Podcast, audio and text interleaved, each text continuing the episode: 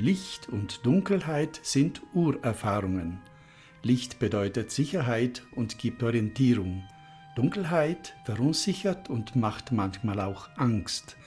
Wir Menschen brauchen Licht als Ausdruck von Lebensfreude, von Wärme und Geborgenheit und als ein Zeichen der Hoffnung.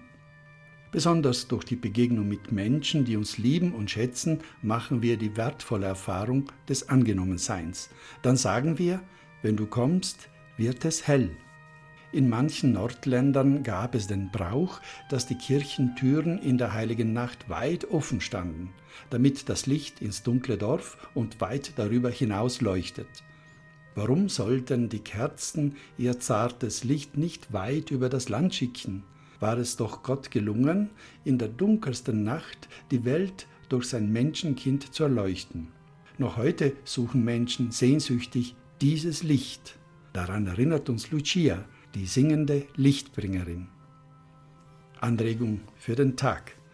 Zünde heute ein Licht an, lasse dich vom Licht erhellen und spüre in dir, wie wertvoll du bist.